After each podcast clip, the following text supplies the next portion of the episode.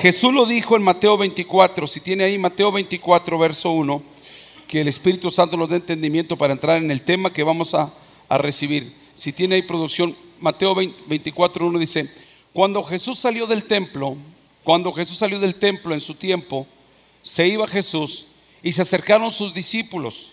Se acercaron a él los discípulos para mostrarle los edificios del templo. Jesús iba saliendo del templo y los discípulos se acercaron y le dijeron, mira Jesús, ven, vamos para que mires la calidad de material con la que hicieron el templo. Mira el tamaño, mira, mira toda la estructura, mira toda la, ingeniería o la arquitectura como se hicieron el edificio. Jesús iba saliendo del templo y él se iba y se acercaron sus discípulos para mostrarle los edificios del templo. Verso 2, verso 2. Respondiéndoles Jesús les dijo, ¿veis todo esto? ¿Están viendo todo esto? Jesús dice, de cierto, de cierto les digo, que no quedará aquí piedra sobre piedra que no sea derribada. Diciendo, no pongan su confianza en los edificios, no pongan su confianza en las estructuras de los hombres, no pongan su confianza en la ideología o pensamiento del hombre. Dijo, los edificios no es la base, los templos no es la base, las catedrales no es la base, los santuarios no es la base. Esto se va a derrumbar piedra sobre piedra. Verso 3, por favor. Y estando él sentado en el monte de los olivos Jesús, los discípulos se acercaron aparte, diciéndole, dinos entonces, ¿cuándo serán estas cosas? ¿Y qué señal habrá de tu venida? Enséñanos cuándo serán estas cosas realidad y qué señal habrá antes de que tú regreses por segunda vez. ¿Cuántos saben que Jesús va a regresar por segunda vez? Jesús prepara su regreso. La pregunta, ¿estás preparado para recibirlo? ¿Estás lista, estás listo para irte con Él? Con esta enseñanza vamos a aprender. Diciéndoles Jesús, los apóstoles le dijeron, se le acercaron aparte diciéndole, dinos, ¿cuándo serán estas cosas, Jesús? ¿Y qué señal habrá de tu venida y el fin del siglo, el fin del mundo? Verso 4. Respondiendo Jesús le dijo, mire que nadie los que, mire que nadie los engañe. ¿Por qué Jesús habló de engaño? antes de su regreso. Ponme atención. ¿Por qué Jesús habló de engaño antes de su regreso? Porque Satanás con sutileza, con destreza de perversión, va a tratar de usar el engaño a la gente para hacer pensar que cualquier persona es cristiana. Por eso en redes sociales salen personajes maldiciendo, tomando, fumando, y, posiblemente hasta usando drogas, armadas, armados, y dicen que son cristianos. Hace días mi esposa dice que estaba viendo un programa donde es una persona bien reconocida en el, en el ambiente artístico, en el ambiente eh, de todo su ambiente artístico en muchas regiones, y dice que era cristiano y todo lo que habla son palabras engañosas, mentirosas y dice majaderías, maldiciones y groserías y dice que es cristiano. Entonces, debido a eso, hay personas que han preguntado al ministerio Cristo vive, personas que están empezando a crecer en Cristo, que están apenas entregando su vida a Cristo y han preguntado, oiga, ¿eso sí se vale? ¿Eso sí está permitido? Oiga, estoy confundida. Oiga, estoy confundido. Oiga, ¿está permitido decir esas palabras? Decir esas frases, hacer esos, esas cosas. ¿Estará permitido? O sea, ¿se vale a los cristianos hacer todo esto? Son personas nuevas en Cristo que tienen tantas dudas y tantas preguntas que hoy van a ser contestadas tus preguntas y van a haber más preguntas, pero van a, Dios va a darte respuesta a tus preguntas. Tanto los nuevos como los que están ahí en línea viendo esta enseñanza, y no solamente en esta generación, en las próximas generaciones esta enseñanza va a traer luz y entendimiento a las próximas generaciones, a los que están en casas de rescate, en las iglesias, ministerios Cristo vive, porque Dios quiere despertarte a la verdad. Porque la verdad es lo que nos hace libres. Los apóstoles se acercaron a Jesús a preguntarle, dinos cuándo serán las señales del fin. Dinos cuándo será esto. Porque nuestros ojos están puestos en los edificios, en los templos. en los santuarios. Pero dinos, en los edificios hechos, en las organizaciones hechas por las manos de los hombres. Pero dinos, ¿cuándo será esto? Respondió Jesús y le dijo, miren que nadie los engañe. Hablando de que tenemos que prevenirnos del engaño. Del engaño. Dice el verso 5, por favor. ¿Quiénes son los más fáciles de engañar? Los que no leen la palabra. Los que no se someten a autoridad cristiana para que les guíen el camino con Jesús. Los que no se sujetan a un líder a un líder cristiano evangélico para que les guíe la verdad y les muestre la verdad conforme dice las escrituras. Son los que se van a ser engañados. Los que no tienen cobertura, los que no tienen pastor, los que no tienen un guía espiritual que los dirija, los que no les gusta obedecer la palabra, los que quieren vivir una doble vida, esos son los que más van a ser engañados. Hay un perfil de los engañadores, pero hay un perfil de los engañados. Y hace una, una mancuerna. Tanto los engañadores como los engañados hacen una mancuerna de maldad. Por eso abra su, mente y su corazón a Cristo. Porque vendrán muchos en mi nombre, dice Jesús. Vendrán muchos en mi nombre diciendo yo soy el Cristo. Yo tengo a Cristo. Yo soy cristiano. Yo soy de Cristo. Y a muchos engañarán.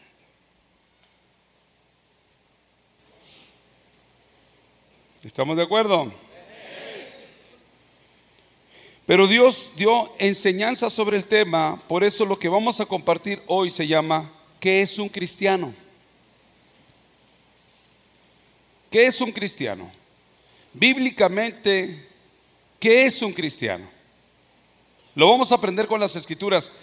Hechos capítulo 2, verso 36. ¿Qué mejor libro que las escrituras para saber qué es un cristiano? Pastores, Aprendamos esta verdad para que le enseñe a su iglesia y a sus internas, a sus internos, a la familia de la fe, que es un cristiano. Y ya no nos dejemos enseñar por las falsas ideas de las redes sociales. Ya no se deje atrapar, seducir, engañar por las ideas, por las ideas carnales y religiosas de las redes sociales. Necesita basarse en el fundamento que es la palabra. Dios dijo, porque nadie puede poner otro fundamento, el cual ya ha sido aprobado y puesto por Dios, el cual es Jesucristo y su palabra. Vamos a hablar de acuerdo al cristianismo, de acuerdo a la palabra de Dios. Hechos 2.36 en la nueva traducción viviente dice, dice Pedro, por lo tanto, está hablando Pedro, por lo tanto, que todos en Israel sepan sin lugar a dudas que a este Jesús, a quien ustedes crucificaron, Dios lo ha hecho tanto Señor como Mesías, como el ungido de Dios, como el Salvador. Verso 37. Las palabras de Pedro traspasaron el corazón de ellos, quienes le dijeron a él, a Pedro y a los demás apóstoles, hermanos, hermanos, entonces, ¿qué debemos hacer nosotros? ¿Por qué? Porque en ese tiempo que Pedro estaba enseñando y predicando, también había miles de gentes engañadas. Entonces Jesús centra su enseñanza en los apóstoles para que más tarde los apóstoles centren su enseñanza en las enseñanzas de Jesús y Pedro fue uno de ellos que llevó las enseñanzas de Jesús claras y directas. Y las palabras de Pedro traspasaron el corazón de ellos. Y ellos le dijeron, los seguidores le dijeron a Pedro y a los demás apóstoles que estaban con Pedro, hermanos, ¿qué debemos hacer? Verso 38. Pedro les contestó, cada uno de ustedes debe de arrepentirse de sus pecados y volverse a Dios y ser bautizado en el nombre de Jesucristo para el perdón de sus pecados y entonces recibirán el regalo del Espíritu Santo. Verso 39. Estas promesas es para ustedes, para sus hijos e incluso para los gentiles, es decir, para todos los que han sido llamados por el Señor nuestro Dios. Verso 40. Entonces Pedro siguió predicando por largo rato y le rogaba con insistencia a todos sus oyentes, sálvense de esta generación perversa. Verso siguiente. Los que oyeron lo que Pedro dijo fueron bautizados y sumados a la iglesia en ese mismo día, como tres mil en total. Verso siguiente. Todos los creyentes se dedicaban a las enseñanzas de los apóstoles, a la comunión fraternal, a participar juntos en, las comidas y entre ellos la cena del Señor y a la oración. Y un profundo temor reverente vino sobre todos, los, todos ellos. Y los apóstoles realizaban muchas señales milagrosas y maravillas. Todos los creyentes se reunían en un mismo lugar y compartían todo lo que tenían. Vendían sus propiedades y posesiones y compartían el dinero con aquellos que tenían necesidad. Adoraban juntos en el templo cada día, se reunían en casas para la cena del Señor y compartían sus comidas con gran gozo y generosidad. Todo el tiempo alababan a Dios y disfrutando de la buena voluntad de toda la gente. Y cada día el Señor agregaba a esa comunidad cristiana los que iban a, ser salvos. Cada día el Señor agregaba a ese grupo, a esa familia cristiana, los que iban siendo salvos. En la versión TLA, desde el verso 40 dice de esta forma, que nos dé entendimiento el Espíritu Santo. Pedro siguió hablándole a la gente con mucho entusiasmo. Pedro estuvo hablando con mucha pasión, con mucho gozo, con mucho entusiasmo y les dijo, sálvense del castigo que les espera a todos los malvados. Verso siguiente. Ese día, unas tres mil personas creyeron en el mensaje de Pedro. Tan pronto como los apóstoles los bautizaron, todos, todas esas personas se unieron al grupo de los seguidores de Jesús. Y, decidieron, mira aquí está la palabra bien bonita, y decidieron vivir como una gran familia cristiana. Y cada día los apóstoles compartían con ellos las enseñanzas acerca de Dios y de Jesús. Y también celebraban la cena del Señor y oraban juntos. Verso siguiente. Al ver los milagros y las maravillas que hacían los apóstoles, la gente se quedaba asombrada. Hubo una diferencia, hubo un impacto, hubo una señal del cielo. Verso siguiente. Los seguidores de Jesús compartían unos con otros lo que tenían. Vendían sus propiedades y repartían el dinero entre todos. A cada uno le daban según lo que necesitaba. Además, todos los días iban al templo y celebraban la cena del Señor y compartían la comida con cariño y con alegría. Juntos alababan a Dios y todos en la ciudad los querían. Cada día el Señor hacía que muchos creyeran en Él y se salvaran. De ese modo el grupo de los seguidores se iba haciendo cada vez más grande. El grupo de cristianos se iba haciendo cada día más grande. Amén, hermanos. Esto nos enseña que es una poderosa, esto es una poderosa enseñanza que nos muestra ¿Cómo fue la vida de los primeros cristianos? Y ahorita vamos a examinar la palabra y vamos a estudiar la palabra y vamos a recibir el mensaje. Esto fue la, esto nos enseña, esta poderosa enseñanza nos muestra cómo fue la vida de los primeros cristianos, cómo fueron sus inicios. Es una guía clara de cómo es un cristiano. Y habla de las características esenciales. En este tema no pretendo decir todas las características de un cristiano, pero sí las características esenciales que tienen que tener un cristiano. Características esenciales o indispensables o necesarias para que seamos llamados cristianos. En esta historia, por lo tanto, nos relata sencillamente cómo es un cristiano. Y vamos a aprender. Amén. Ya para decirle a todos nuestros amigos en redes sociales, de que ya no tiene que ver cualquier programa y cualquier persona y cualquier eh, persona que puede ser un instrumento del mismo diablo para traer confusión. Porque dijo Jesús, en, los últimos tiempos vendrán tiempos peligrosos. Y unos dirán, yo soy cristiano. Otros dirán, yo estoy con Cristo.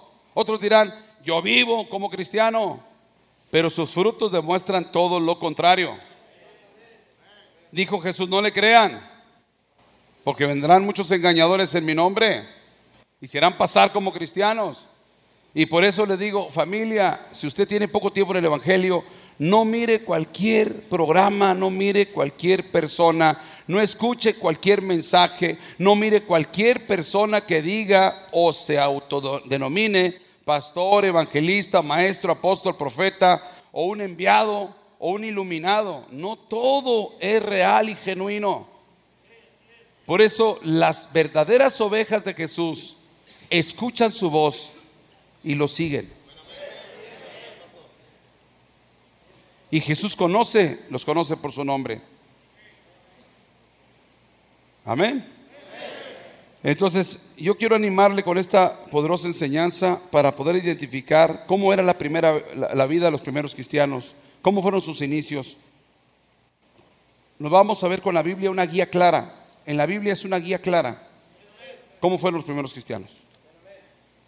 Y vamos a encontrar características esenciales. No estoy diciendo que son todas, pero las más importantes que identifican a un cristiano. Amén. Número uno, un cristiano, características esenciales de un cristiano. La relata sencillamente que es un cristiano en esta escritura. Número uno, un cristiano reconoce a Jesús como su único Señor y suficiente Salvador. No tiene tres o cuatro ideas. Tiene a Jesús como único Señor y Salvador. O sea, no se basa en otras ideas, no se basa en otros pensamientos, en otras costumbres, en otros rituales religiosos. Reconoce a Jesús como su único y suficiente Señor y Salvador.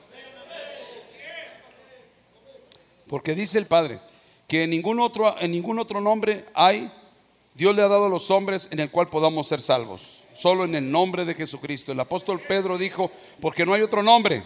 Pedro lo dijo, porque no hay otro nombre dado a los hombres, no hay ningún otro nombre dado por Dios a los hombres en el cual podamos ser salvos. Solo en Jesucristo. Entonces, familia en la fe, si tú miras una persona que dice que es cristiano, pero tiene otras ideas y otras inclinaciones religiosas o espirituales o dogmáticas en otras cosas, pues no lo escuches. He hablado yo con gente tan errada, tan confundida, tan engañada, tan atrapada por el diablo. Una vez una mujer de Ramos Arispe nos trajo otra mujer que dice que era que tenía dones milagrosos y que tenía don de sanidad y dones milagrosos y que lo que ella decía, lo que ella hacía, este, Dios lo escuchaba y que Dios lo respaldaba y que había sanidades y había testimonios de esta señora. Y le trajo aquí la señora y hacía todo su... Casi ponía los ojos en blanco y, y la hermana venía bien engañada. La hermana venía bien engañada porque ella creía lo que la señora le dijo. Y no nomás ella, ocho o diez miembros de su familia creían lo que la señora los engañó y les trajo. Le dije, ah, sí, usted dice que tiene dones maravillosos. Sí, dones divinos. Yo también sano, yo también libero, yo también. Ah, muy bien. Jesús es su Señor. No, Jesús es mi iluminado. Él me ilumina. Él es mi luz. Él me da luz. Eh, Jesús me da luz. Eh, Jesús y yo tenemos luz de parte de Dios para sanar a la gente. No, Jesús es su Señor. No, este, no, no, no, no, usted no me entiende. Es que, es que Dios se me apareció a mí y me dijo que yo y Jesús somos iguales y que yo podía igual sanar como otros sanan. No, no, no, no, no, no, no, no, no. Jesús es su Señor. Y empezó a llorar. No, es que usted me está diciendo que soy falsa, que soy mala. dije, no, le estoy preguntando si Jesús es su Señor. Porque nadie puede decirle a Jesús Señor si no es por el Espíritu de Dios. Nadie. Cuando alguien se presente delante de ti y te diga que es cristiana, que es cristiano, dile, mira, para mí Jesús es mi Señor. Y Él es mi Salvador. Bueno, pues yo estoy empezando apenas, pero Jesús y yo estamos iluminados. No, no, no, espérame tantito, tú eres un falso profeta. Eso no es lo que dice la Biblia. Por eso, vamos a ver lo que dijo Pedro. Hechos 2.36 en la NTV. Pedro le dijo, por lo tanto, por lo tanto, que todos los mexicanos, todos los cristianos, todos los israelitas sepan sin lugar a duda, que todos los de Cristo vive sepan sin lugar a duda, sin dudar, sin dudar, que este Jesús, a quien los judíos crucificaron y los romanos, Dios lo ha hecho tanto Señor como Mesías. Mire, he hablado con gente de muchos años y un día me llevó un pastor a una persona allá donde estamos en magisterio. Venía platicando con la persona, fue a comer hasta unos tacos de barbacoa ahí por el indio. Iba bien desayunado con tacos de barbacoa, se echó unos seis, ocho, venía bien feliz y decía, aquí está el hermano, pastor, hermano, pastor, yo soy de la iglesia tal por cual aquí. Y mire, esta persona quiere internarse aquí con usted. Y lo percibí, lo vi que ¡ah! se empezó a endemoniar, apenas se acercó ahí. ¡Ah! Dije, a ver, a ver, a ver, tráemelo. Dije, vamos a orar. Y empezamos a orar. Y le dije, repite conmigo. Yo acepto a Jesús como mi Salvador. Y dijo, sí, me arrepiento. Y acepto a Jesús como mi Salvador. Y lo recibo como mi Señor. No, eso no. El pastor se asustó, dijo, oh, sí venía muy bien, hasta comimos tacos de barbacoa. Espérame tantito, le dije, pues se está engañando el diablo a ti y a él. Este hombre no está salvo, está endemoniado. Pero si va a la iglesia, canta coritos, hasta dice amén, carga una Biblia. Mira, Satanás se viste como ángel de luz y se está metiendo a los edificios donde la gente está ignorante de la verdad escrita que es la palabra. Donde el poder de Dios no está manifestándose, donde el poder de Dios no está echando fuera a los demonios. Y hoy hay cantantes, cantantes, músicos, predicadores, maestros, expositores que no tienen nada que ver con el cristianismo. Pero se hacen pasar por cristianos para torcer la verdad, para corromper a la gente, para arrastrar, si es posible, a los, a los fieles y hacerlos ignorantes. Por eso esta es una advertencia del cielo.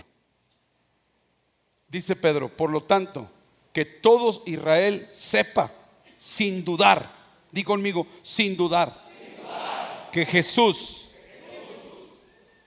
Dios lo ha hecho Señor y Mesías. Verso 37. Las palabras de Pedro traspasaron el corazón de ellos. Y ellos respondieron a Pedro y le dijeron, hermanos, ya nos dimos cuenta que estamos equivocados. ¿Qué debemos hacer?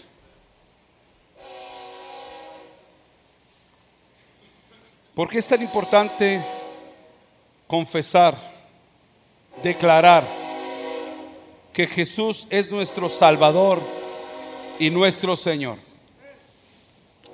Porque Pedro nos advierte.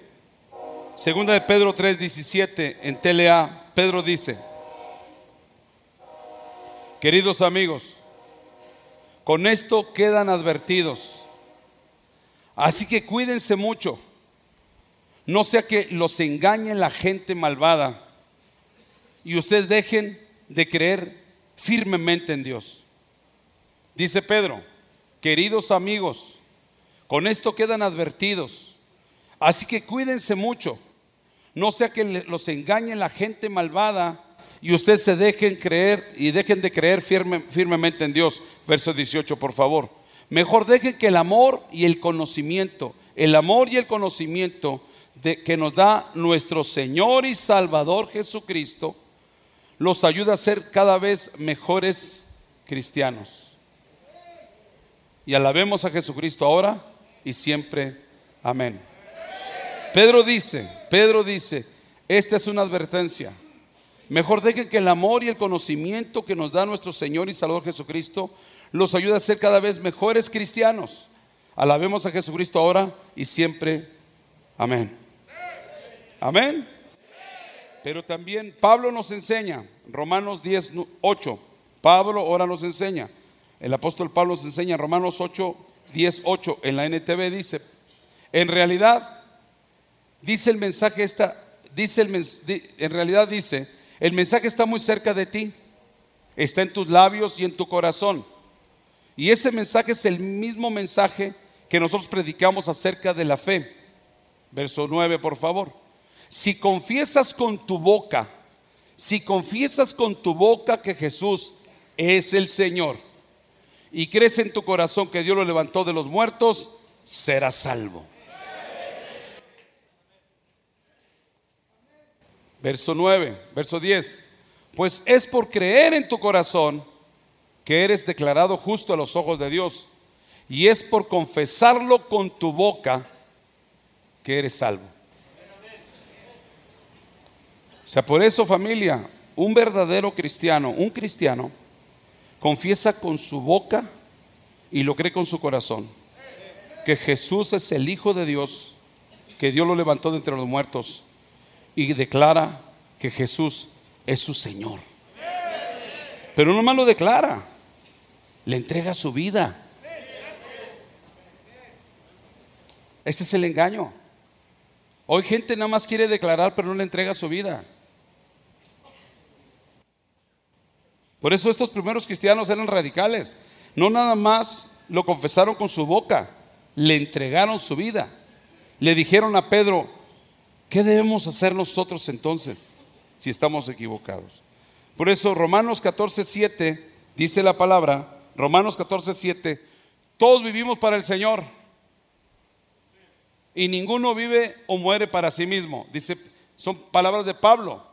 Todos vivimos para el Señor y ninguno vive o muere para sí mismo. Verso 8, por favor. Si vivimos, para el Señor Jesucristo vivimos.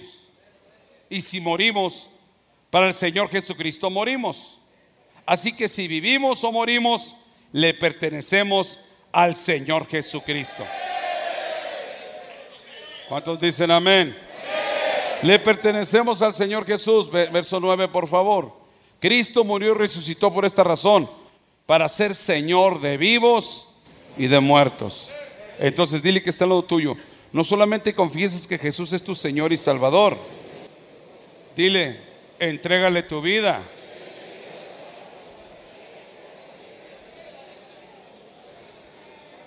Porque un cristiano le entrega su vida al señorío de Jesús.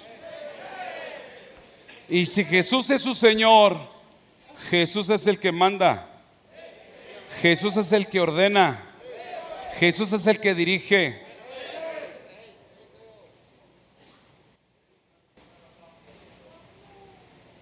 Jesús es el que guía. Porque Él es Señor. Y si Él es Señor, ya no vas a procurar hacer lo que tú tienes, lo, que tu deseo carnal quiere. Él es Señor. Me dijo una persona, Pastor Carlos, ¿Y usted por qué no los deja a los muchachos tatuarse? ¿Por qué no los deja ponerse piercing? ¿Por qué no los deja ponerse aretes? ¿Por qué no los deja ponerse ahí en la lengua los hombres y en las orejas aretes y en el ombligo fierros? Dije, porque Jesús es nuestro Señor.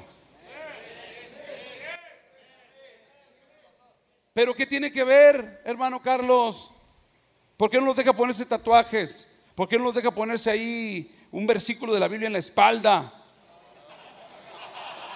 ¿Por qué no los deja ponerse los diez mandamientos en todo el pecho? ¿Por qué no les deja ponerse todos los libros de la Biblia en la pierna? ¿Por qué? No son animales. Son la máxima creación de Dios. Y como el Señor dice y ordena que no podemos nosotros destruir el cuerpo, porque es el templo del Espíritu Santo. Que si nosotros destruimos este cuerpo, entonces Dios nos destruirá a nosotros. Pero si nuestra vida está en las manos del Señor, no vamos a hacer eso que todos los demás hacen. Porque sabemos que Jesús es nuestro Señor. Y le entregamos nuestra vida. ¿Cuánto le entregamos su vida al Señor? Si le entregaste tu vida a Jesús como Salvador, estás salva, estás salvo porque confesaste con tu boca y lo creíste con tu corazón. Pero si le entregaste tu vida como Señor, va a haber cambios en tu vida. Va a haber cambios hermosos, bonitos y preciosos, buenos para tu vida. Número dos, un cristiano vive y demuestra una vida de arrepentimiento.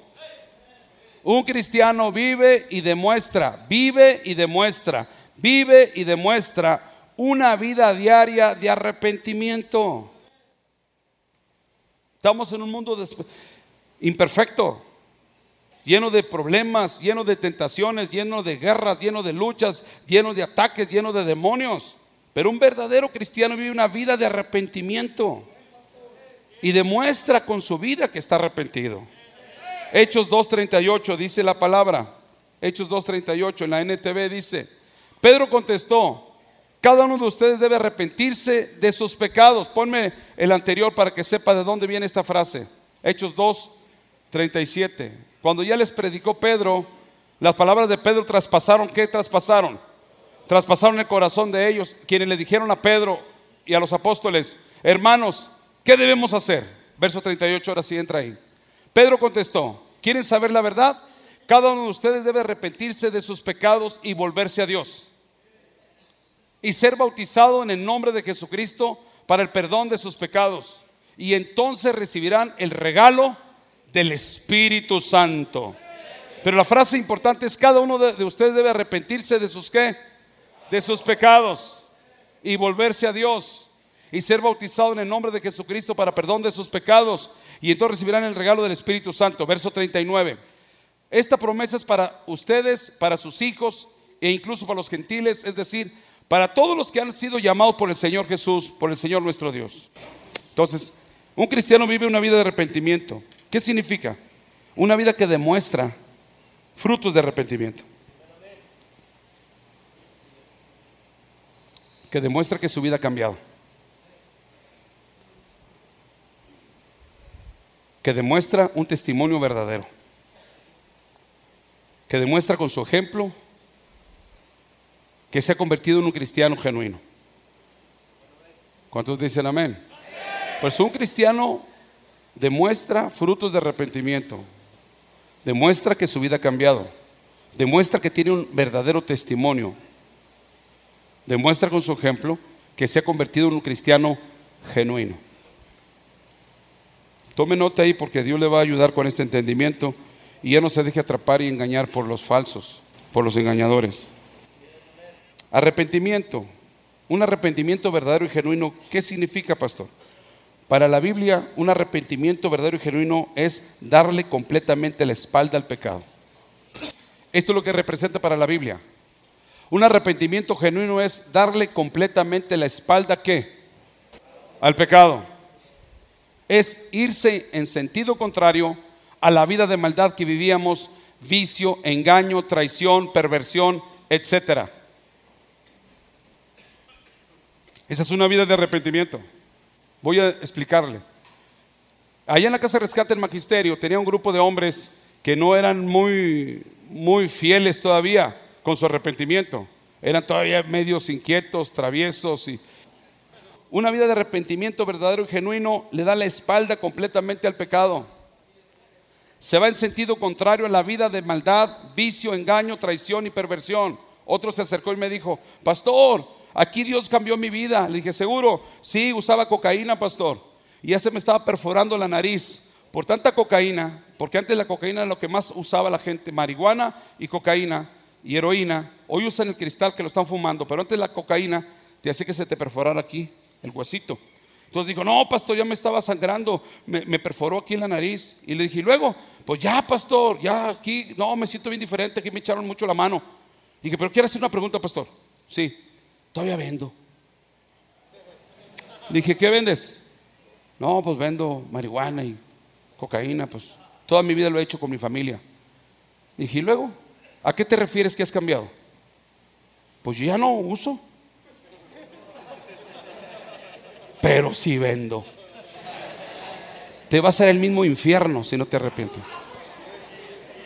Consumas o no consumas, vendas o no vendas, fabriques o no fabriques, el infierno te está esperando por tu pecado. Por eso una persona que se ha arrepentido, genuinamente de acuerdo a la Biblia, le da completamente la espalda al pecado. Se va en sentido contrario a la vida de maldad, vicio, engaño, traición y perversión. Juan Bautista lo dijo así. Mateo 3.1, por favor, en nueva traducción viviente. En esos días Juan el Bautista llegó al desierto de Judea y comenzó a predicar su mensaje era el siguiente. Arrepiéntanse de sus pecados. Arrepiéntanse de sus pecados y vuélvanse a Dios, porque el reino de los cielos está cerca. Dale seguido.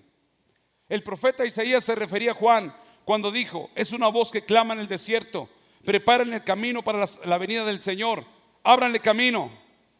Juan usaba ropa tejida con pelo rústico de camello, llevaba puesto un cinturón de cuero alrededor de su cintura su alimento, se alimentaba con langosta y miel silvestre. Gente de Jerusalén y de todo Judea y de todo el valle del Jordán salían para ver y escuchar a Juan el Bautista. Y cuando confesaban sus pecados, él los bautizaba en el río Jordán. Cuando vio Juan, cuando Juan vio que muchos fariseos y saduceos venían a mirarlo bautizar, los enfrentó, camada de víboras, exclamó, ¿quién les advirtió que huyeran de la ira venidera que se acerca? Demuestren con su forma de vivir que se han arrepentido genuinamente de sus pecados y se han vuelto a Dios. Verso 9. No se digan simplemente el uno al otro, estamos a salvo porque somos descendientes de Abraham. Eso no significa nada, porque les digo que Dios puede crear hijos de Abraham de estas piedras. Verso siguiente. Dice, y ahora mismo el hacha del juicio de Dios está lista para cortar las raíces de los árboles. Así es, todo árbol, todo cristiano que no produzca buenos frutos será cortado y arrojado al fuego. Por eso, arrepentimiento es muy diferente como la gente lo está poniendo ahorita. Y como predicadores y pastores y líderes han disminuido el Evangelio y lo tienen bien light, bien superficial. Pero Jesús nos dijo esta enseñanza. Lucas 24, 44. Jesús dijo esto. Lucas 24, 44 en Reina Valera 60. Les dijo Jesús, estas son las palabras que yo les hablé, estando aún con vosotros, que era necesario que se cumpliese todo lo que está escrito de mí, dice Jesús. Estas son las palabras que yo les hablé estando aún con ustedes, que era necesario que se cumpliera todo lo que está escrito de mí, dice Jesús, en la ley de Moisés, en los profetas y en los salmos verso 44. Entonces les abrió Jesús el entendimiento para que comprendiesen las escrituras. Y les dijo, así está escrito, y así fue necesario, que el Cristo padeciese, muriera y resucitara de los muertos al tercer día, y que se predicara en el nombre de Jesucristo el genuino arrepentimiento y el perdón de pecados en todas las naciones, comenzando desde Jerusalén. Entonces, ¿Cómo vas a saber si es un verdadero cristiano? El verdadero cristiano predica del arrepentimiento de pecados.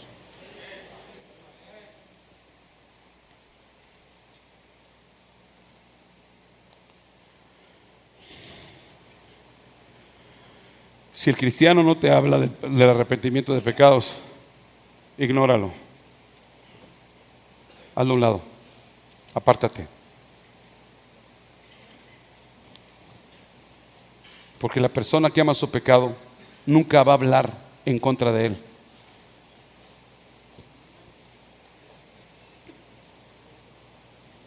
Jesús lo dijo. Una vez más, ponme la escritura. Que se predicara en el nombre de Jesús el arrepentimiento. Hoy la gente está cambiando la palabra prosperidad por arrepentimiento. Bienestar por arrepentimiento.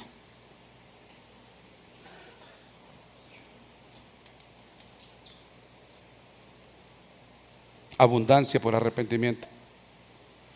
Claro que creemos en el bienestar, en la prosperidad, en, la abundancia, pero cuando está basada en el arrepentimiento primero. Los apóstoles lo entendieron. Hechos 26, 19. Los apóstoles lo entendieron. Por lo cual, dice Pablo, por lo cual, oh rey Agripa, no fui rebelde a la visión celestial, sino que anuncié primeramente a los que están en Damasco y en Jerusalén y por toda la tierra de Judea y a los gentiles, que se arrepintieran de sus pecados y se convirtieran a Dios, haciendo obras dignas de qué? Entonces, ¿por qué estás cambiando el mensaje? ¿Por qué estás modificando las escrituras a tu favor? ¿Por qué estás engañando a la gente que no tiene conocimiento y no tiene madurez? Esta misma escritura, pero en la NTV dice la palabra, por favor. Por lo tanto, rey Agripa obedecí esta visión del cielo. Primero les prediqué a los de Damasco y luego a los de Jerusalén y por todo Judea y también a los gentiles, que todos tienen que arrepentirse de sus pecados y volverse a Dios y demostrar con su vida que han cambiado por medio de las cosas buenas que hacen. Un arrepentimiento genuino demuestra que se ha arrepentido de su vida de pecado, que se ha vuelto de corazón a Dios para que sea su Dios, su Señor, y demostrar con su vida, con su testimonio, con su ejemplo, que ha cambiado por medio de las cosas, de las acciones buenas que Él hace. Por lo tanto, arrepentimiento de pecado es volverse a Dios. Arrepentimiento de pecados es volverse a Dios. Es mostrar con nuestra vida que hemos cambiado. Es esforzarnos cada día por obedecerlo. Es, es dejar de hacer lo malo y empezar a hacer lo bueno. Ese es arrepentimiento. Dejas de hacer lo malo y empiezas a hacer lo bueno. Te esfuerzas por obedecerlo. No estoy diciendo que eres perfecta ni perfecto, pero te esfuerzas por obedecer a Dios. Le muestras a tu casa, a tu esposa, a tus hijos, a la familia, que realmente has cambiado, que te has vuelto a Dios. Amén. Número tres. Este es bien necesario y bien importante. Un cristiano se bautiza en agua y se bautiza en el Espíritu Santo se esfuerza por buscar la oportunidad de bautizarse. Aquí me doy cuenta de los muchachos, estamos dándole las 14 lecciones, los estudios básicos, la persona se arrepiente, muestra dignos frutos, dignos de arrepentimiento, se quebranta, se humilla, ese hombre. Era asaltante, era asesino, era criminal, era vicioso, era narcotraficante, era secuestrador, era, era, era un malvado hombre extorsionador. Y lo veo que el mensaje traspasa su corazón, se arrepiente y se entrega a Cristo. Y solo viene y me dice, pastor, me quiero bautizar. Y eran criminales. Y eran asaltantes. Y eran secuestradores. El arrepentimiento te lleva a cambios. Y un cambio en el arrepentimiento es deseos de bautizarte. Porque quieres agradar a aquel que te perdonó, que te salvó, que te sanó, que te cambió tu mente, tu corazón y tu vida. Aquel que te dio una esperanza, una nueva vida, consuelo, libertad. Hechos 2.38 dice la palabra, Hechos 2.38. Pedro les dijo, cada uno de ustedes debe de arrepentirse de sus pecados, volver su, cambiar su forma de vivir y volverse a Dios. Y enseguida ser qué? Bautizados en agua en el nombre de Jesucristo para señal, para señal que te has arrepentido de pecados, te bautizas. Es una señal externa que has cambiado tu forma de vivir. Es una señal externa que has decidido caminar con el Mesías, con el Maestro, con el Salvador. Y tu carne, tu alma desea ser sumergido en el agua y ser bautizado como fue bautizado Jesús. El bautismo en agua no es un ritual religioso para que te sientas bien. No, es porque te bautizas porque ya te sientes bien. Por el perdón, la salvación, la sanidad, la libertad. Y anhelas identificarte con la familia de Dios y agregarte al pueblo de Dios. Cuando tú te bautizas, te agregas a una gran familia. Cuando tú te bautizas, estás diciendo al mundo, yo muero para el mundo y vivo para el Señor.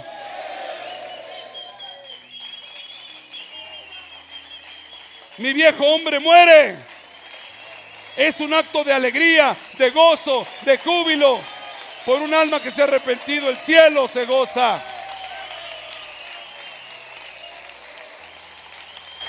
Por eso el arrepentimiento no es un estado emocional, es un estado espiritual. Y esta es la instrucción de Jesús. Hechos 1.4. Jesús dijo en la Biblia, Hechos 1.4. Jesús dijo una vez, mientras comía con ellos Jesús, les ordenó, no se vayan de Jerusalén hasta que el Padre les envíe el regalo que les prometió, tal como se los dije antes. Verso 5. Juan bautizó con agua.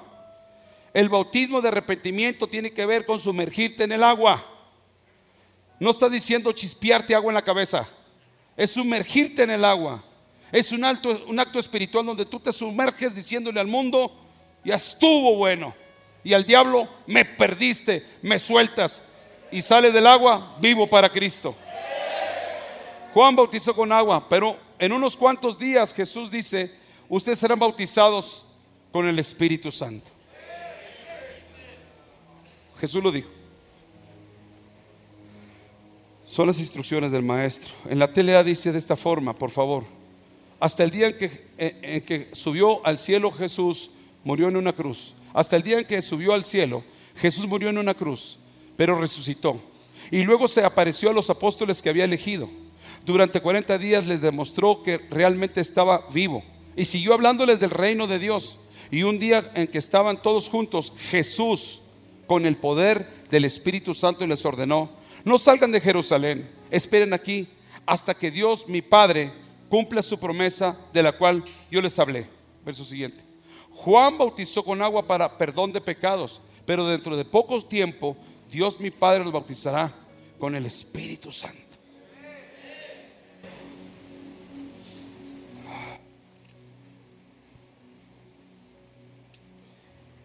Pablo exhortaba al bautismo del Espíritu Santo. Un apóstol que entendió que era necesario que un cristiano genuino se bautizara en agua y se bautizara en el Espíritu Santo. Hechos 19.1 en la NTV. Mientras Apolos estaba en Corintio, Pablo, el apóstol, viajó por las regiones interior hasta que llegó a Éfeso, en la costa, donde encontró a varios creyentes recibieron el Espíritu Santo cuando creyeron. Pablo lo primero que les dijo, ¿recibieron el bautismo del Espíritu Santo cuando creyeron? Les preguntó. Dijeron ellos, no, contestaron, ni siquiera hemos oído que hay un Espíritu Santo. Verso 2, 3. Entonces, ¿qué bautismo recibieron? Preguntó Pablo. Y ellos le contestaron, el bautismo de arrepentimiento de Juan. Verso 4. Pablo les dijo, el bautismo de Juan exige arrepentimiento del pecado el bautismo de Juan exige, exige arrepentimiento de pecado. Pero Juan mismo le dijo a la gente que creyera en el que vendría después de él, es decir, en Jesús. Verso 5. En cuanto oyeron esto, fueron bautizados en el nombre del Señor Jesús. Verso 6. Después Pablo, después cuando Pablo les, les impuso las manos, el Espíritu Santo descendió sobre ellos. Fueron bautizados en el Espíritu Santo y hablaron en otras lenguas y profetizaron. Verso 7. Había unos 12 hombres en total. Así que después del bautismo en agua, sigue el bautismo en el Espíritu. Y a veces Dios hace las cosas como Él gusta y como Él desea. Algunos ya son bautizados en el Espíritu. Y nos falta el agua. Número 4 Esta es bien necesaria bien importante. Una característica sólida para saber si somos cristianos. Un cristiano sigue las enseñanzas que el Maestro Jesús nos dejó. Un cristiano sigue las enseñanzas que el Maestro Jesús nos dejó. Hechos 2.42 en la TLA dice la palabra. Y decidieron vivir como una gran familia, dice la palabra. Y cada día los apóstoles compartían con ellos las enseñanzas acerca de Dios y del Señor Jesús. Y también celebraban la cena del Señor y oraban juntos. Los que creyeron fueron bautizados y después de bautizarse siguieron las enseñanzas que los apóstoles les daban del Padre y de su Hijo Jesús. Y al ver los milagros y las maravillas que hacían los apóstoles, la gente se quedaba asombrada. Verso 44. Los seguidores de Jesús compartían unos con el otro lo que tenían. Verso siguiente. Vendían sus propiedades, repartían el dinero entre todos y a cada uno les daban según lo que necesitaban.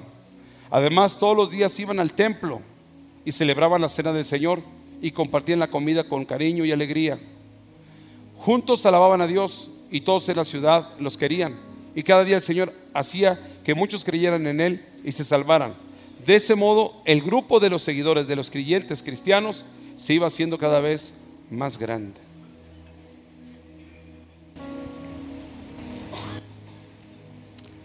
Qué importante que lo entendamos. Seguimos las enseñanzas de Jesús. Dice en la NTV el verso 46, por favor. Adoraban juntos en el templo cada día, se reunían en las casas para la cena del Señor, compartían sus comidas con gran gozo y generosidad. Todo el tiempo alababan a Dios, disfrutando de la buena voluntad de toda la gente. Y cada día el Señor agregaba a esa comunidad cristiana los que iban siendo salvos. Necesitamos llenarnos de las enseñanzas de Jesús. Pastor, pero una persona me recomendó un libro que dice que son los gnósticos y dice que son los espiritistas y dice que son los de X, Y y Z. Mira, no lo recibas el libro. Pero si ya lo tienes en tu casa, ve a la basura y tíralo. Rómpelo o quémalo. Nada que te confunda y te desvíe de Jesús y su palabra vale la pena.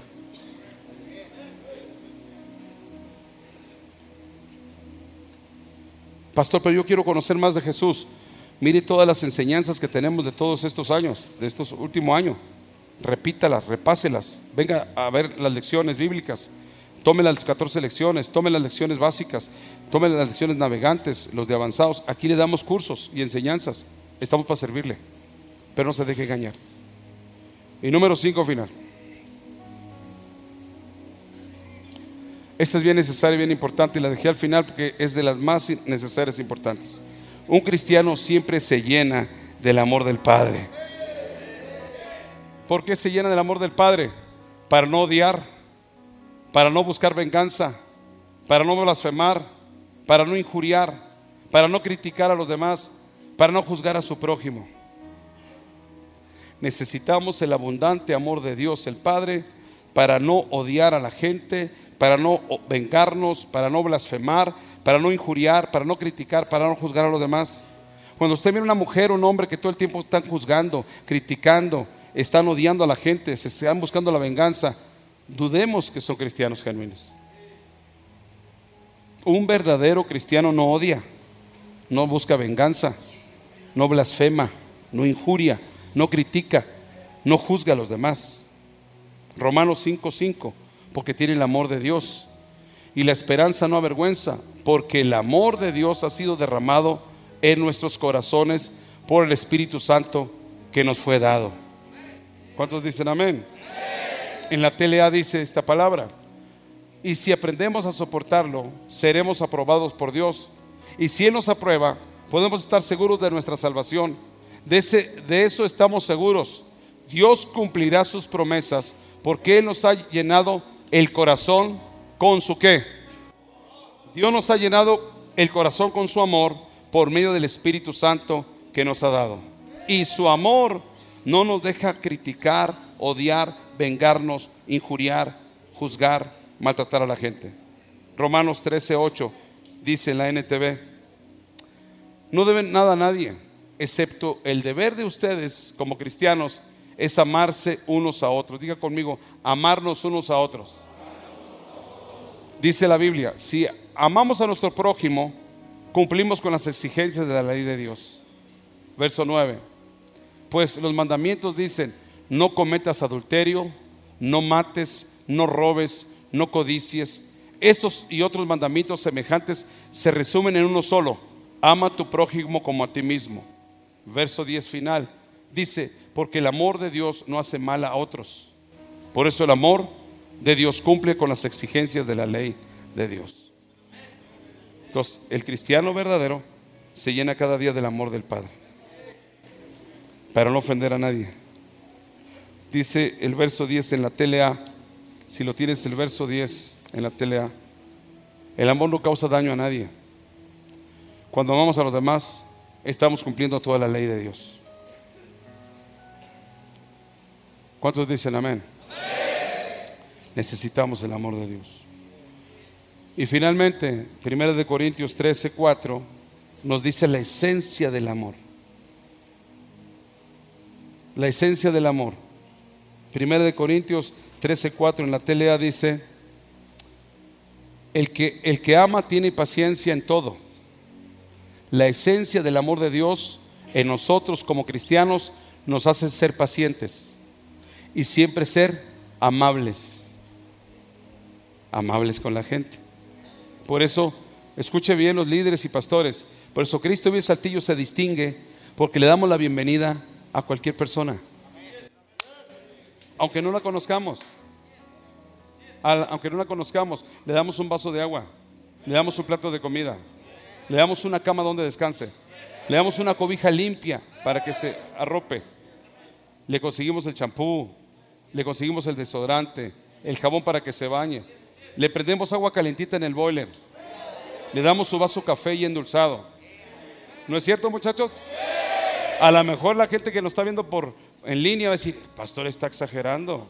A ver, levante la mano el que es testigo de ese amor aquí. El amor de Dios. El amor de Dios nos da, nos bendice.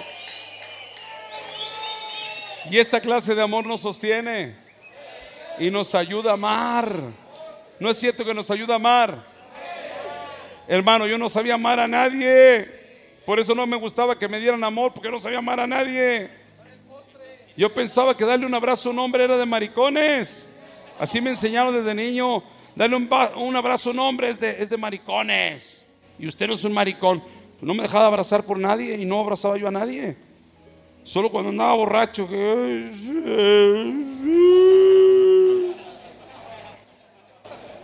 Pero ya me di cuenta que no, estaba ignorante, el diablo me tenía confundido, el diablo me tenía todo miserable en la actitud y en el carácter. Cuando el amor es paciente con todos, el amor muestra, muestra que somos pacientes. La esencia de ese amor nos ayuda a ser pacientes en todo, nos ayuda a ser amables con la gente, aunque no lo conozcas, atenderlo, escucharlo, a bendecirlo. Cuando tienes amor no tienes envidia. Cuando tienes amor, no te crees más que nadie, no eres orgulloso, no eres presumido. Verso 5. Cuando hay amor, no somos groseros ni egoístas, ni nos enojamos por cualquier cosa. Cuando hay amor, no nos pasamos la vida recordando lo malo que otros nos han hecho. Verso siguiente. Cuando hay amor no aplaudimos al malvado, no celebramos las maldades de otros, sino cuando hay amor le damos gracias a Dios por los que hablan la verdad. Verso siguiente. Porque el que tiene amor de Dios, la esencia del amor de Dios, es capaz de aguantarlo todo, de quererlo todo, de esperarlo todo, de soportarlo todo. ¿Dónde es donde este amor se pone en práctica así bien efectivo? En el matrimonio. En el matrimonio es donde realmente el hombre o la mujer se da cuenta si su cónyuge está lleno de amor. Mira, yo aquí te puedo engañar porque soy el predicador, porque soy el pastor. Y te puedo engañar aquí y hacerme pasar como que soy buen predicador y buen maestro. Pero a mi esposa y a mis hijos no los puedo engañar. Porque yo vivo con ellos. No tendría cara para predicar si mi esposa me aborreciera. No tuviera cara para ministrar del amor si mis hijos me odiaran,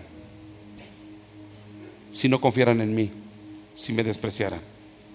No tuviera ningún valor para hablar de Jesús si fuera un hipócrita, que no fuera un buen hospedador con la gente, que no fuera amable con la gente. Ahí viene en la Biblia, dale un vaso de agua al necesitado. Dile, dale un plato de comida al necesitado. Mateo 25 es lo que habla. Dale ropa al que se siente desnudo o que tiene frío. Visita al que está preso. Visita y ayuda al que está enfermo. Está en la Biblia. Ahí es donde Dios va a buscar en ti si realmente eres un verdadero cristiano. Así que yo concluyo con esto, familia. No te pases la vida viendo pura falsedad en la gente. Y tampoco te quiero decir, no todos son falsos, pero hoy se ha levantado el, diablo para traer engaño a mucha gente. Mejor esfuérzate y esmérate por tú ser un verdadero cristiano.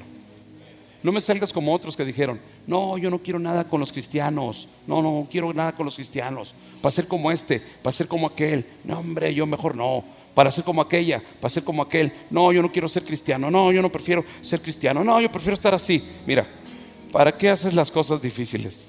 Si tú no estás de acuerdo con ciertos testimonios, ¿por qué tú no empiezas dando buen testimonio? Sé tú la referencia de un verdadero cristiano. ¿Para qué te pasas apuntando a todo mundo? Cuando tú juzgas a otro, te estás jugando a ti mismo. Con la vara que mides, serás medido. Por eso la regla de oro es, haz con ellos lo que te gustaría que hicieran contigo. Entonces concluyo con esta escritura, pónmelo aquí. El que ama es capaz de aguantarlo todo, de creerlo todo y de esperarlo todo y de soportarlo todo. ¿Cuántos dicen amén? Verso 8. Solo el amor vive para siempre. Solo el amor de Dios vive para siempre. Llegará el día en que nadie hablará más de parte de Dios, ni se hablen idiomas extraños, ni sea necesario conocer los planes secretos de Dios, porque el amor es lo único que permanece para siempre. El que tiene el amor de Dios y la esencia de Dios perdona, es paciente, bondadoso, humilde, sencillo, alegre, tiene fe. Esas son las características más esenciales que encontré que es un cristiano. Pues hoy tenemos que examinarlos. No me metí en doctrina, porque esas es otra cosa. Lo vi en lo básico, lo más importante. Jesús es Señor y Salvador. Hacer frutos dignos de arrepentimiento. Buscar el bautismo en agua y en el Espíritu. ¿Cierto? Cosas básicas, vivir de las enseñanzas de Jesús y llenarnos del amor de Dios. ¿Cuántos quieren esas cinco bases en su vida? Pónganse de pie. Cinco bases para un cristiano. Cinco bases para un cristiano. Para aquellos que conocen que Dios está aquí, ahí donde está, incline su rostro, cierre sus ojos, o si el Espíritu Santo lo lleva al altar, para quitar todas las confusiones y errores de ideas, de conceptos, de criterios, de doctrinas de los hombres, del diablo, sobre qué es un cristiano. Hoy hemos dado solamente cinco características esenciales que tiene que tener todo cristiano. Un cristiano no solamente es un seguidor de Jesús, sino Jesús es su Señor y su Salvador. Y produce cambios en su vida, porque Él es Señor. Él dirige, Él gobierna, él manda. También le dije que un cristiano vive una vida de, arrepentimiento, demuestra con frutos dignos de arrepentimiento que camina con Jesús, tiene frutos dignos de arrepentimiento, demuestra que con su vida ha cambiado, testimonio verdadero, con su ejemplo demuestra que se ha convertido al cristianismo genuino, le ha dado la espalda al pecado, va en sentido contrario al vicio, a la maldad, al engaño, a la traición, a la perversión que vivía antes. Le dijimos también que un cristiano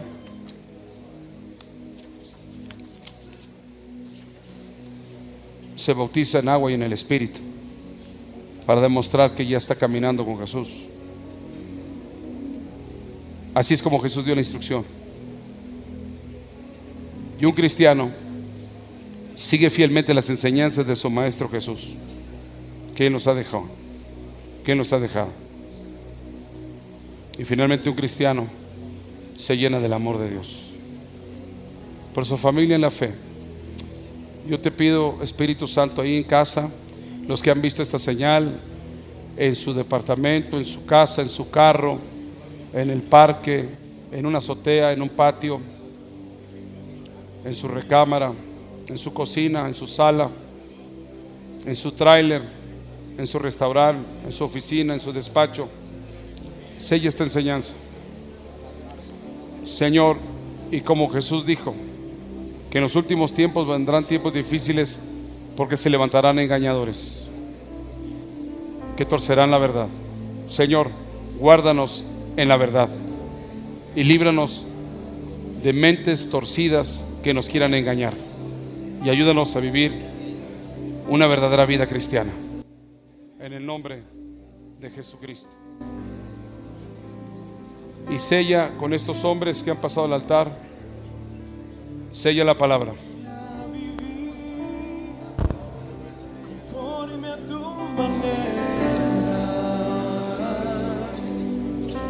Enséñame el camino que debo seguir. Quédate aquí, quédate conmigo y cada día ser más como tú. Enséñame a vivir conforme a tu manera. Enséñame el camino que seguir.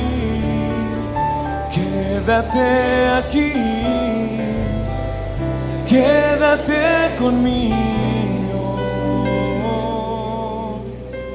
Y cada día ser más como tú.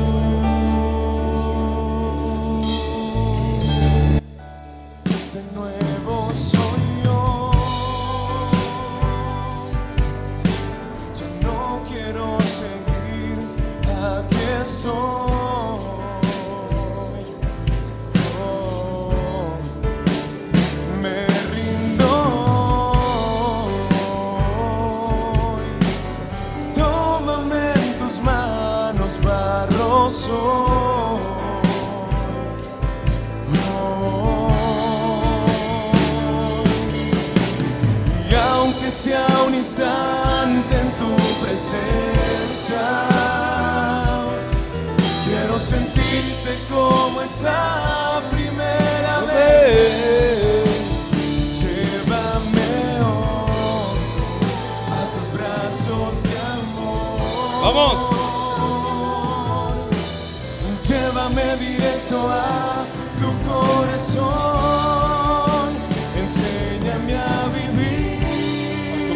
Señor. conforme a tu manera.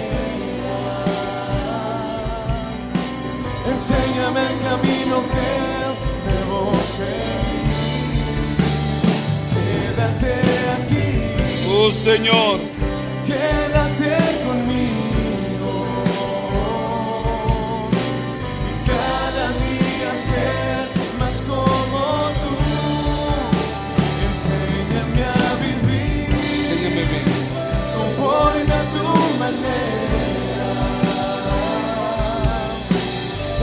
Enséñame el camino que debo seguir.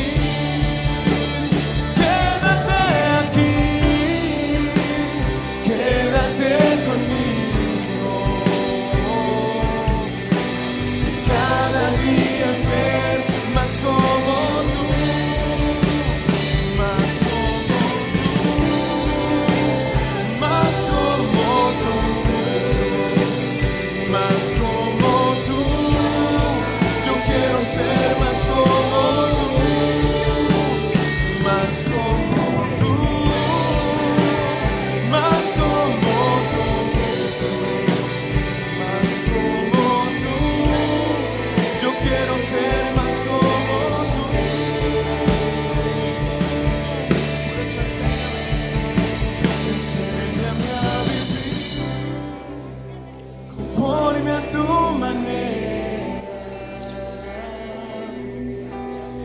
Enséñame el camino que debo seguir.